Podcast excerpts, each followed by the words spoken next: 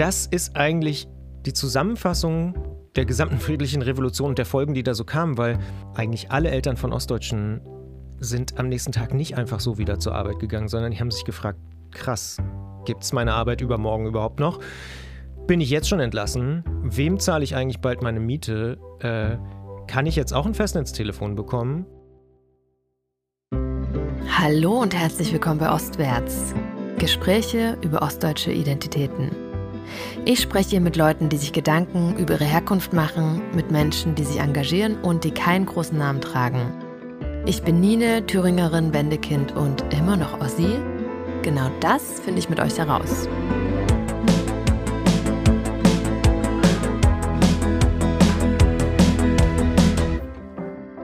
Herzlich willkommen, Christian. Vielen Dank für die Einladung. Ich freue mich sehr, da zu sein. Also ja, danke für die Einladung. Christian, woher kommst du? Ursprünglich komme ich oder geboren wurde ich in Potsdam. Ähm, das heißt, ich bin quasi Brandenburger, da auch lange aufgewachsen und dann irgendwann zum Studieren nach Leipzig gegangen und dort auch irgendwie hängen geblieben. Ja, also da bin ich auch jetzt gerade wieder. Welcher Jahrgang bist du? Ich bin 1982 geboren. Das heißt, du warst sieben zur Revolution und hast wahrscheinlich auch so ein bisschen was als Kind auch mitbekommen von der Transformations- und Umbruchszeit. Definitiv. Also ich kann mich noch so dunkel an so ein paar Sachen ähm, aus der DDR erinnern, so Jungpionier und Fahnenappell und solche Sachen. Und auch irgendwie, ich glaube, Altpapier sammeln, also so die Klassiker, die so Kinder gemacht haben. Ähm, und ich kann mich auch noch relativ gut an den Mauerfall erinnern, an die friedliche Revolution, weil am nächsten Tag nämlich kein Schwein in der Schule war. Ich bin ja in Potsdam, in der Nähe von Potsdam. Nur du. Nee, wir waren, aber gefühlt war nur die Hälfte der Klasse da oder so, weil die andere Hälfte wollte irgendwie rüber. Und äh, die Eltern, so wie meine, die irgendwie dachten, ah, ich weiß nicht so richtig, vielleicht machen die irgendwas in den Pass und wir können dann nie wieder zurück und so, die sich halt nicht getraut haben, die haben die Kinder in die Schule geschickt. Und ich war einer davon. Aber das war total auffällig an dem Tag. Naja, also das, damit ging es eigentlich für mich, ging, ging die, äh, die Wiedervereinigung oder die friedliche Revolution am 10. November los. Ja. Mit nur noch der Hälfte. Mit nur noch der Hälfte der Schüler. Auch da die schon waren die ersten Leute weg. Ja, ja, ja. Und dann später kamen so die ersten quietschbunten Rucksäcke und so. Und dann irgendwann haben auch mal Leute zu mir gesagt, hier dieser Lederrucksack, das geht nicht mehr und so. Also da kam dann so auf einmal der Kapitalismus sehr, sehr schnell. Ja. Ich war noch eine mit diesen Lederrucksäcken bis Ende der 90er und das war auf jeden Fall auch richtig, richtig uncool. Also heutzutage cool, gerade hat ja sowas von Prenzlberg Hipsterkind. Heute geht das wieder gut, aber so in den 90ern wollte man echt diese hässlichen bunten, ich weiß gar nicht mehr, wie diese amerikanische Marke hieß. Scotch, glaube ich, war, war, ziemlich, war ziemlich angesagt. Jedenfalls, ich habe wirklich so Sprüche bekommen dann in 90, Anfang 90, 91 oder so, also frühe 90er, von so oberen Schülern, die so meinten, ey, hier, das ist voll DDR, kauf dir mal einen neuen Rucksack. Ja, also das kann ich mich wirklich noch daran erinnern. Fand ich damals natürlich total doof. Ja. Auch heute eigentlich noch. Und Jungpioniere und so weiter, hast du das gut in Erinnerung oder ist das einfach, was so zu klein, um da schon irgendwie so zu, zu verstehen, was das so ist? Weil viele haben das ja total positiv auch in Erinnerung. also ich persönlich fand das damals ziemlich cool. Für mich war das tatsächlich eher so ein Gruppending. Hey, cool, die ganze Klasse ist dabei. Es gab auch niemanden bei uns, ich habe da nochmal später auch drüber nachgedacht, der nicht dabei sein durfte oder so, weil irgendwie, weiß ich nicht, politisch unzuverlässige Eltern oder die Eltern gesagt haben, hey, ich habe da keinen Bock drauf oder so. Bei uns war halt die ganze Klasse dabei deswegen hatte das nicht, also da wurde nicht ausgesiebt. Und deswegen hatte das eher so einen, weiß ich nicht, Pfadfinder-Charakter. Jedenfalls für mich damals. Es war erste und zweite Klasse, war, äh, war ich noch in der DDR in der Schule. Wahrscheinlich kommt das dann später, wenn man irgendwie Ernst Thälmann Pionier war oder dann FDJ oder so, dass man dann auf einmal merkt, hm, Wehrunterricht, Handgranaten werfen und so. Aber so weit war ich ja natürlich nicht. Ich war da ja. sechs, sieben Jahre alt, ne? Da habe ich das irgendwie überhaupt nicht hinterfragt. Wir haben da irgendwie lustige Wandzeitungen gebastelt und so. Das fand ich irgendwie gut. Und bei Leuten klingeln und irgendwie Altpapier einsammeln, fand ich auch jetzt irgendwie nicht unsympathisch. Aber Klar, da war noch nicht so großer politischer Überbau oder so. Ich hatte eine Sache, vor der ich immer Schiss hatte. Ich war stellvertretender Pionierleiter oder so in meiner Klasse. Und die mussten immer einmal die Woche antreten zum Fahnenappell. Und immer die Chefs, also bei uns war es eine Chefin, also die Pionierleiterin, die musste sagen, Klasse 1b ist komplett angetreten oder so. Davor hatte ich tierisches. Also da, die ist zum Glück nie krank geworden, jedenfalls kann ich mich nicht dran erinnern. Ich musste das nie machen. Ähm, davor hatte ich immer Schiss, dass ich selber mal der Typ sein muss, der die Klasse 1b äh, als vollständig angetreten meldet oder so. Das fand ich irgendwie doof, weil das war so vor so einem Riesen, ne, auf dem Hof irgendwie mussten da alle Klassen irgendwie. Da dachte ich, nee, das will ich nicht. Da habe ich keinen Bock drauf. Also von daher, aber das ist natürlich so mini, mini, ne? Ja. Ja, aber interessant, dass du da diese Verantwortung schon so gemerkt hast als kleiner, kleiner Schüler. Zumindest Ja. habe ich sie mir eingebildet, ja. ja, ja, das stimmt. Christian, was machst du beruflich? Also das ist eine gute Frage, frage ich mich tatsächlich auch manchmal. Ähm, ich bin Journalist und Unternehmer. Beides so ein bisschen gleichzeitig. Also ich bin einer der Mitgründer von Detektor FM. Das ist ein Podcast-Radio, was in Leipzig sitzt, was ziemlich viele Podcasts macht, aber eben auch Radio. Und über die Jahre sind dann noch viele weitere Projekte dazugekommen. Das heißt, wir produzieren auch Podcasts für andere mit den Podcast-Produzenten. Wir organisieren eine wichtige Medienkonferenz in Deutschland, die Medientage Mitteldeutschland. Darum kümmere ich mich auch. Und wir haben seit ein paar Jahren auch ein Team, was sich sehr viel um Social Media und Vertical Journalismus und so kümmert. Skip Intro heißt das. Da machen wir viel für Funk, für den MDR, fürs ZDF und so. Also das hat alles immer was mit Journalismus zu tun, ist aber eben auch was in Sachen Unternehmertum und ähm, Geschäftsführung und so. Ähm, dementsprechend ist es immer so ein bisschen so eine, so eine Mischung. Also ich führe selber auch noch Interviews für den Brand 1 Podcast oder für unseren Fahrrad-Podcast oder so. Also ich bin auch immer noch als Journalist tätig, will das auch, glaube ich, auch weiterhin immer sein, aber bin gleichzeitig eben auch Unternehmer. Also ist so ein bisschen so eine Doppelrolle. Ja, das ist ganz interessant, weil ich bin tatsächlich auf dich aufmerksam geworden, weil ich ein Interview von dir gelesen habe, als du eine Serie gemacht hast über eine journalistische Serie zum Thema Ostdeutschland. Und ich glaube, das war ein Porträt der 89 Geborenen, also der Wendekinder. Ähm, kannst du davon ein bisschen was erzählen? Ja, das ist, würde ich sagen, eine meiner ersten beruflichen Begegnungen mit dem Thema Wiedervereinigung, friedliche Revolution und so. Wir hatten uns zum 18. Jubiläum des Mauerfalls überlegt, dass wir Menschen suchen, die am 9. November 89 geboren worden sind und zwar so ein bisschen verteilt über Deutschland, also Frankfurt am Main, Dortmund, aber eben natürlich auch ähm, ostdeutsche Bundesländer und in dem Fall war das Frankfurt-Oder in der Nähe von Rostock-Grimmen und ähm, hier bei Leipzig, Belgershain und da haben wir einfach fünf Leute gefunden, die äh, ja alle an, an demselben Tag geboren worden sind und wir haben die dann einfach mal besucht. Ich glaube, das war logischerweise das Jahr 2007 und dann haben wir eine Serie über die gemacht und über die Jahre ja, sind mir die auch wirklich ein bisschen ans Herz gewachsen. Also ich habe die dann später auch nochmal besucht, äh, zu späteren Jubiläen und bin immer auch noch so ein bisschen mit denen im Kontakt ähm, und finde das ganz spannend, wie die Generation so ein bisschen auf Deutschland guckt, weil ich habe es ja gesagt, ich bin 1982 geboren, das heißt, ich bin ein bisschen älter als die. Die haben eigentlich die DDR klassischerweise ja gar nicht mehr kennengelernt. Geht ja gar nicht, weil sie da noch sehr, sehr klein waren, als die Wiedervereinigung stattgefunden hat und auch der Mauerfall. Ähm, und da so ein bisschen drauf zu schauen, das finde ich sehr, sehr cool. Und für mich persönlich hat es sehr viele auch ähm, Reflexionsmomente mit sich gebracht, weil ich durch die Beschäftigung mit den Biografien und Lebensläufen und den Familien auch nochmal sehr viel über mich gelernt habe, weil ich dann zum Beispiel auch festgestellt habe, und das war ja so 2007, ja krass, ich rede da eigentlich gar nicht so sehr drüber. Jetzt nicht aktiv, ich vermeide das nicht aktiv zu sagen, dass ich aus Ostdeutschland komme, aber es ist irgendwie gar kein Thema, während andere Leute, die aus München oder Stuttgart oder Hamburg kommen, das immer relativ oder viele von denen das auch so ein bisschen vor sich hertragen und so. Ich bin eine Kölscher Jung und keine Ahnung. Ähm, das habe ich nie gemacht irgendwie. Für mich war immer, spielte das gefühlt keine Rolle. Und das war da bei mir hat da so ein Prozess angefangen, mich mit meiner ostdeutschen Identität so ein bisschen auseinanderzusetzen. Und äh, dann über die Jahre, und da werden wir sicher auch in dem Gespräch noch kommen, hat sich das dann immer weiter verstärkt, dass ich mich einfach sehr, sehr intensiv damit beschäftigt habe. Ja. Hast du einen Unterschied gemerkt zwischen den ähm, Personen, die aus den alten Bundesländern kommen, die du interviewt hast, und denen aus den neuen Bundesländern, ähm, was so die Rolle von 89, 90 angeht? Also gab es da irgendwelche überraschenden Erkenntnisse, wo du sagst, boah, das hätte ich gar nicht gedacht? Ja, also es gibt für mich einen ganz, ganz großen Moment, den ich immer noch im Kopf habe aus dem Jahr 2007 und das ist der eine Vater aus Dortmund, ähm, der damals gesagt hat, der Mauerfall war total cool. Ähm, wir haben das live im Fernsehen verfolgt. Wir haben uns tierisch gefreut. Wir haben eine Flasche Sekt aufgemacht. Es war genauso cool wie der Gewinn der Fußball-Weltmeisterschaft 1990. Und mir ist so klar geworden, Ach so, und er hat einen Satz habe ich, und zwar den wichtigsten habe ich vergessen, er hat nämlich noch gesagt, und am nächsten Tag sind wir wieder arbeiten gegangen. Und da habe ich so gedacht, krass, das ist eigentlich in einem Satz oder besser in zweien die Zusammenfassung der gesamten friedlichen Revolution und der Folgen, die da so kamen, weil meine Eltern, eigentlich alle Eltern von Ostdeutschen, sind am nächsten Tag nicht einfach so wieder zur Arbeit gegangen, sondern die haben sich gefragt, krass, gibt es meine Arbeit übermorgen überhaupt noch? Bin ich jetzt schon entlassen? Wem zahle ich eigentlich bald meine Miete? Äh, kann ich jetzt auch ein Festnetztelefon bekommen? wollen wir nächstes Jahr in Urlaub fahren? Was ist eigentlich mit der D-Mark? Also ne, tausend Fragen tauchten da auf. Und natürlich für den Papa in Dortmund hat sich nichts geändert. Er ist einfach wieder zu seiner Arbeit gegangen am nächsten Tag.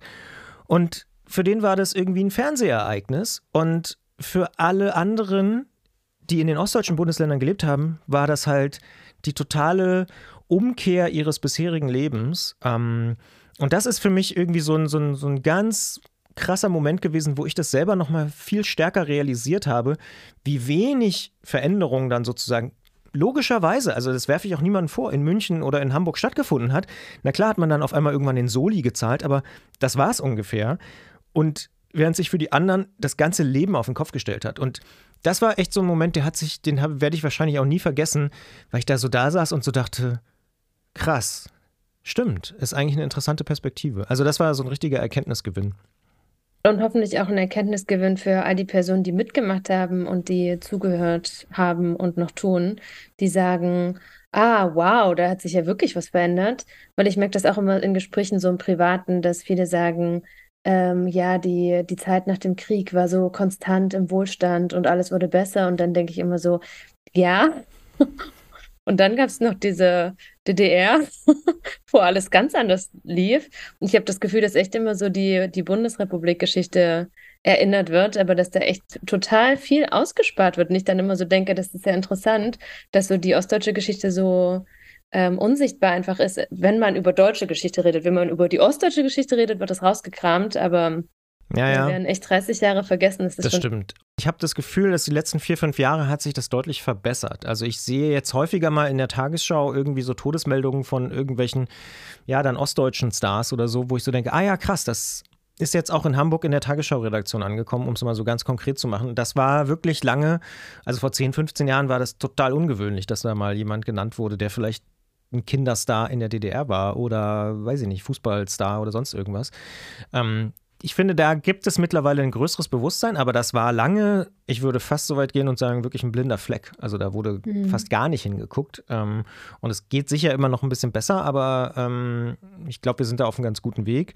Aber du hast schon vollkommen recht. Das hat natürlich auch was mit Wahrnehmung und Identität zu tun. Ähm, wenn man irgendwie sagt, hier ist die krasseste Wirtschaftskrise seit 1945, hm, ja, da war 1990 auch irgendwas, ne? Ja, also. Und es äh. gibt ja Ökonomen, die sagen, die war sogar noch krasser als nach 45, was einfach noch einen viel umfänglicheren Elitenaustausch gab als tatsächlich nach Nazi-Deutschland und einfach die Währungsunion spätestens dann echt so der ostdeutschen Wirtschaft den das Genick gebrochen hat. Also ich Total. glaube, viele ja. Unternehmen waren wahrscheinlich auch nicht zu retten und äh, mussten abgewickelt werden, aber wir kennen ja auch die Geschichte, dass da einfach auch viel abgewickelt wurde, aufgrund von Investoren, Interessen und so weiter. Ja, da sind definitiv im Nachhinein viele Fehler gemacht worden. Also ähm, ich glaube, das steht überhaupt nicht zur Debatte. Und ich habe mich auch schon häufiger gefragt, wie man das vielleicht hätte besser machen können. Und ich glaube, man hätte es besser machen können. Aber zur Ehrenrettung muss man sagen, man wusste natürlich damals auch nicht, wie man es vielleicht hätte besser machen können. Man hat es irgendwie versucht und die handelnden Personen haben es aufgrund ihrer eigenen Erfahrung, und die war eben sehr, sehr häufig westdeutsch, äh, einfach so gemacht, wie sie dachten, dass es vielleicht das Beste wäre. Und natürlich war es auch eher konservativ. Ne? Es war nun mal eher die Union und es war eher marktgetrieben. Und vielleicht hätte es auch die eine oder andere Idee gegeben, wie man es anders hätte machen können. Aber ja, ja, wie du sagst, es ist kompliziert. Und zur Wahrheit gehört ja auch noch, dass viele Ostdeutsche es auch genauso wollten. Also es gab ja die anderen Ideen von Bündnis 90 und so und die Volkskammerwahl 1990 war relativ eindeutig was da im Vordergrund stand, nämlich die D-Mark. Und äh, ja, das hat halt dann tatsächlich, glaube ich, vielen das Genick gebrochen. Aber natürlich auch mit dem Versprechen von Kohl, dass aus Ostdeutschland blühende Landschaften werden. Klar. Das, ja, ja. Das, und es wurde etwas versprochen, was eigentlich gar nicht versprochen hätte werden können, weil man es gar nicht hätte prognostizieren können.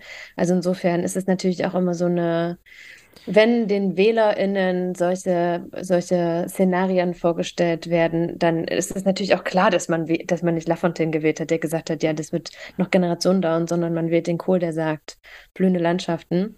Klar hatten da die Leute auch Bock drauf, also. Ja, bis zu einem gewissen Grad war das natürlich Populismus, ohne Frage, aber klar, gleichzeitig kann man auch sagen, ist auch eine Perspektive, hätten sie ja auch checken können. Aber haben sie natürlich auch nicht. Also genau, es ist, äh, ja. ist kompliziert. Aber ich meine, das ist ja bis heute so, dass viele Bürgerbewegte von damals auch immer noch so ein bisschen hadern mit äh, ja, der Abstimmung und überhaupt äh, der Entwicklung dann, weil sie sich dachten, hä, wir waren auf der Straße und wir wollten irgendwie alles anders machen und vielleicht einen neuen Weg finden. Und dann wird es doch so gemacht, äh, wie es in Bonn entschieden wurde. Ähm, das ist natürlich schon ein bisschen bitter. Merkst du das in Leipzig, ähm, in, in deinem Umfeld und in deiner Arbeit? Was genau? Diese, ähm, diese Personengruppen, die sagen, sie hätten sich das anders vorgestellt und die sich zu Wort melden? Oder ist es eher so was Unterschwelliges, was man so in privaten Gesprächen mitbekommt? Na, ich spüre es tatsächlich vor allen Dingen, wenn ich mit Leuten rede, die ähm, bürgerbewegt in den 80ern waren und die heute so ein bisschen reflektieren und zurückschauen.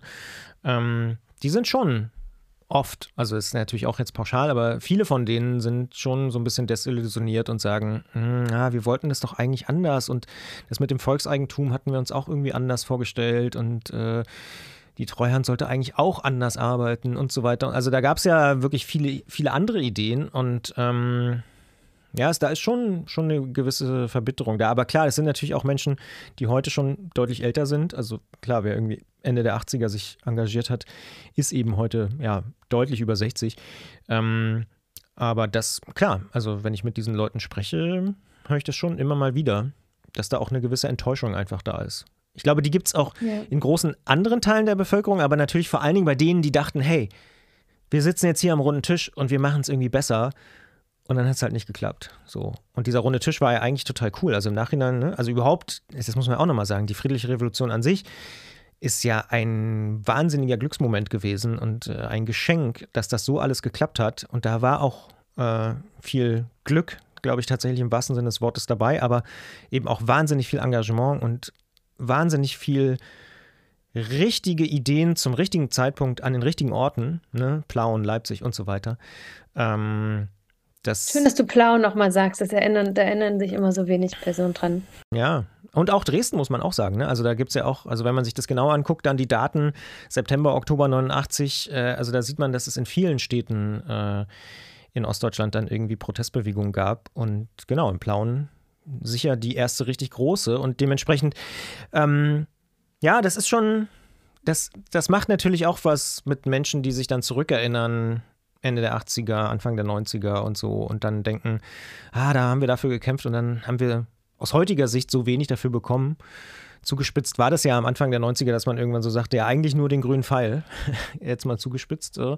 Ne, viel mehr ist nicht geblieben von der DDR. Okay. Und den verstehen viele Westdeutsche bis heute nicht. Ähm, deswegen ist selbst der irgendwann digitalisiert worden oder, äh, ne, also er zeigt dir an, wann du abbiegen darfst rechts. Aber der, der klassische grüne Pfeil ohne ohne Ampelschaltung. Ähm, den, den haben viele westdeutsche Autofahrerinnen und Autofahrer irgendwie nicht, nicht verstanden.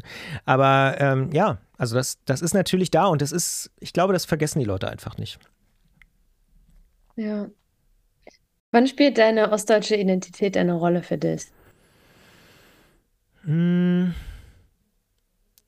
Also, es gibt, glaube ich, verschiedene Momente und es ist ja so ein bisschen die Frage, in welcher Dimension sozusagen. Also ich habe vorhin gesagt, ich habe angefangen, das ein bisschen stärker zu reflektieren 2007, als ich angefangen habe, mich mit den Geschichten der Leute auseinanderzusetzen, die 89 geboren worden sind. Und danach die Jahre wurde es eigentlich immer intensiver. Und es gibt dann so verschiedene Ansätze in meiner Biografie, Auslandsjahr in Manchester, da habe ich auf einmal gemerkt, krass, die ganzen Britinnen und Briten, die fragen mich fast aus, was da los war zu DDR-Zeiten, während meine Kommilitonen in Leipzig so das Gefühl vermittelt haben, wir wissen ja eigentlich schon alles so. Ähm, also ich habe so ein bisschen das Gefühl, da, da gab es auch so ein bisschen so ein, dadurch, dass in den 90ern auch so viel über die DDR geredet wurde und auch so viel natürlich über Stasi und Treuhand und auch die Filme, Goodbye Lenin und so, war man es auch so ein bisschen satt und wahrscheinlich hatten auch viele Westdeutsche das Gefühl, ich weiß eigentlich alles schon. Und ich habe gemerkt, dass einfach Briten, Franzosen, Französinnen, egal, total interessiert waren. Ich war dann auch nochmal in den Niederlanden, die haben auch ganz viel gefragt, was, ach Leipzig, Ostdeutschland, so, wie war denn das? Warst du schon vor der, kannst du dich noch erinnern und hm, was ist mit deinen Eltern und so. Da war eine riesige Neugier und die hat, glaube ich, so ein bisschen gefehlt, ehrlicherweise. Mindestens in den Nullerjahren. Die war vielleicht Anfang der 90er, gab es die wahrscheinlich auch. Daran kann ich mich halt nicht so richtig gut erinnern. Ob die da war oder nicht, kann ich nicht einschätzen. Aber in den Nullerjahren war sie definitiv nicht da.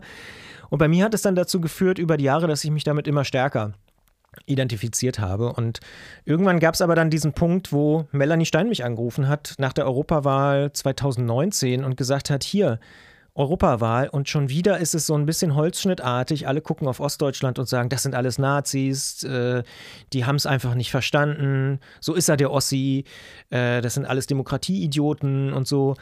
Und dann hatte sie ja die Idee, wir sind der Osten zu gründen, um einfach eine Gegenstimme zu sein, um einfach zu zeigen, dass es auch gerade in Ostdeutschland wahnsinnig viele demokratische Initiativen gibt, dass hier 70 bis 75 Prozent der Bevölkerung ganz klar auf dem Boden des Grundgesetzes stehen und überhaupt gar keine DDR zurückhaben wollen und auch keinen autoritären Staat und sonst was. Und dass natürlich die Leute, die hier sehr laut sind, Populisten und Populistinnen, häufig ja auch aus Westdeutschland, muss man ja auch traurigerweise sagen, ähm, dass ja. die einfach so als Mehrheit wahrgenommen werden, sich natürlich auch so verkaufen, aber eigentlich nicht die Mehrheit sind und wir müssen den Leuten eine Stimme geben, die oft leise sind, Klammer auf, vielleicht auch zu leise, ähm, und, und die einfach verstärken und Geschichten von denen erzählen. Und so ist auch die Idee von Wir sind der Osten entstanden, von Melanie. Und dann haben wir uns mal getroffen in Berlin mit verschiedenen anderen. Und da war auch so ein Moment wieder, der auch immer noch in meinem Kopf ist. Das waren so sechs, sieben Leute, haben uns in Berlin getroffen. Die Hälfte davon kannte ich. Und ich wusste von niemandem, außer Melanie, das wusste ich logischerweise schon vorher, dass er oder sie Ossi ist.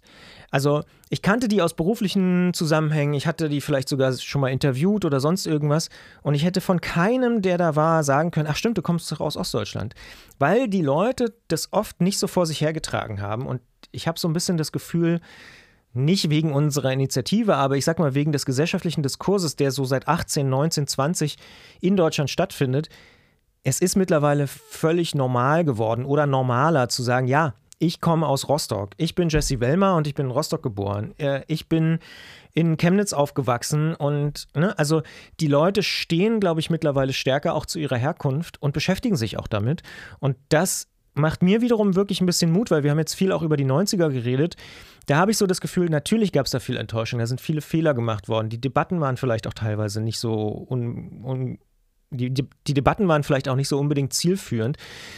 Aber jetzt habe ich das Gefühl, kommen wir auf eine andere Art der Erzählung. Wir sind ein bisschen genauer, wir schauen uns die persönlichen Geschichten an, wir gucken in die Familien rein, wir differenzieren ein bisschen mehr. Und das macht mir wahnsinnig viel Mut, weil ich glaube, das hilft vielen Leuten. Also da ist mir noch so eine Sache im Kopf geblieben. Ich habe irgendwann mal, und das war muss auch 2019 gewesen sein, ein Interview mit Kati Witt in der Taz gelesen. Das fand ich wahnsinnig gut. Da hat sie gesagt, dass sie jetzt erst mit ihren Eltern über die Zeit Anfang der 90er spricht und dass ihre Eltern gesagt haben, dass sie das total doof fanden, dass sie damals Geld von ihr bekommen hat. Ne? Kathi Witt, muss man nicht erklären, großer Kunstlaufstar. Äh, die war damals. Vielleicht doch. Ja, vielleicht doch. War damals ein Riesenstar weltweit und ich glaube in Spanien oder so, als die Mauer gefallen ist. Und die hat dann ihre Eltern in Chemnitz unterstützt mit Geld weil sie natürlich dachte, hey cool, ich kann die unterstützen. Aber das fanden die doof, weil die natürlich sagten, ey, Moment mal, wir sind deine Eltern, wir wollen nicht, dass du uns unterstützt. Das haben die damals aber nicht irgendwie kommunizieren können.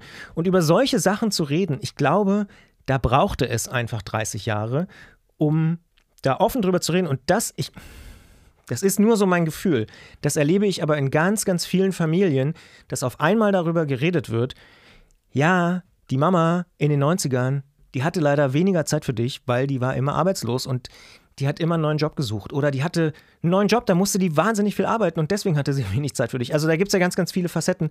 Aber dass darüber überhaupt jetzt mal gesprochen wird, wie das war, als die Mutter oder der Vater den Job verloren haben, als sie sich irgendwie ein neues Haus gekauft haben, als sie aus der Wohnung rausflogen, weil es irgendwie Rückansprüche ähm, gab oder solche Sachen.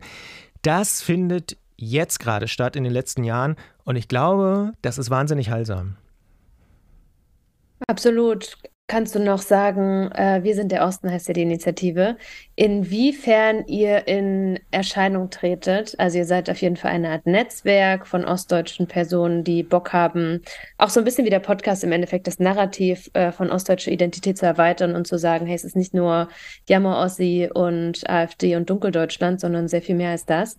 Aber kannst du noch so ein bisschen erzählen, wie das aussieht, wie ihr vernetzt seid und so weiter. Und vielleicht äh, denken jetzt Leute, geil, ich möchte da mitmachen. Was müssen die tun? Ja, also fangen wir vielleicht hinten an. Was müssen Sie tun? Im Prinzip ist es ganz einfach. Sie können auf wirsindderosten.de gehen und uns eine E-Mail schreiben an hallo at Osten. Dort findet man auch, ähm, ich sag mal, die zentrale Idee von Wir sind der Osten. Wir sammeln einfach persönliche, individuelle Geschichten und Köpfe. Also mittlerweile sind das über 600, die da irgendwie auf der Webseite sind, die erzählen einfach, wie ihr Verhältnis ist zu Ostdeutschland. Und da sagen auch Leute, ich fühle mich gar nicht ostdeutsch, ich fühle mich irgendwie deutsch oder europäisch oder Weltbürger oder was auch immer. Und wir haben verschiedene Kategorien. Also wir haben Leute, die sind gegangen, wir haben Leute, die sind geblieben, dann gibt es Leute, die sind zurückgekehrt. Und dann haben wir aber auch irgendwann eine vierte Kategorie noch geschaffen.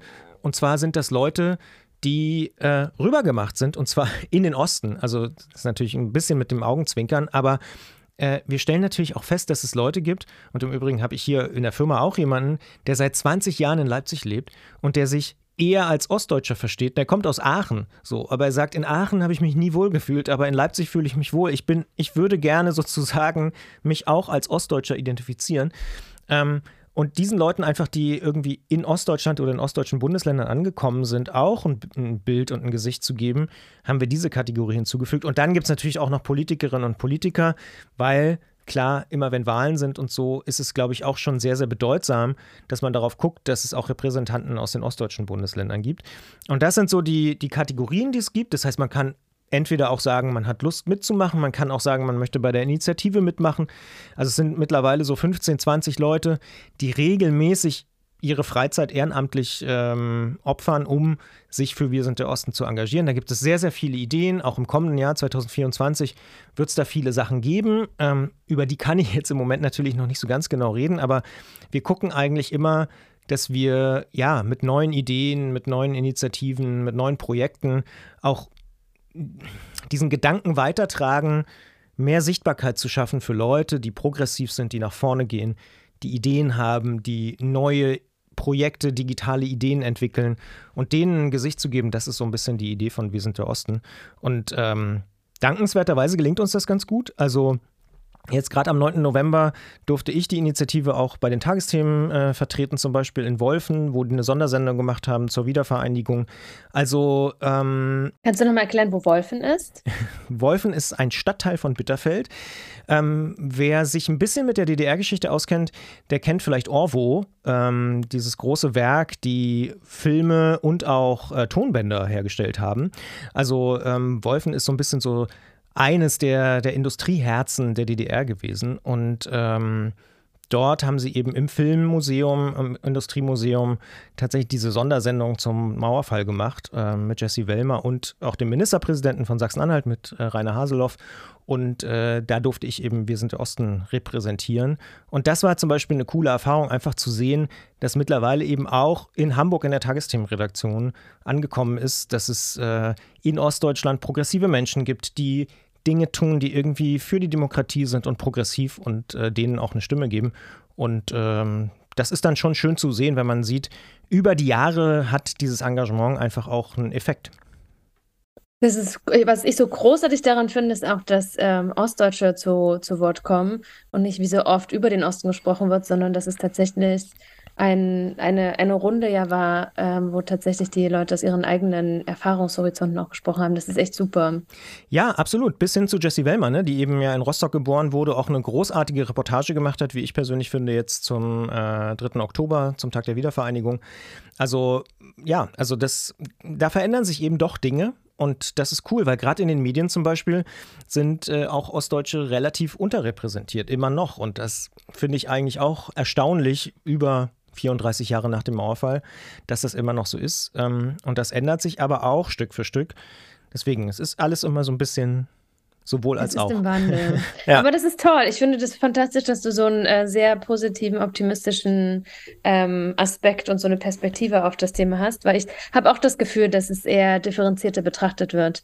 Ich habe letztens erst so eine ähm, Auswertung geschaut von ähm, Berichterstattung ARD, ZDF, Deutschlandfunk, wo tatsächlich die große, große, große Mehrheit an ähm, ostdeutscher Berichterstattung negativ assoziiert war. Also wirklich so Probleme der Kriminalität, Unfälle, Katastrophen, ähm, Migration und so weiter.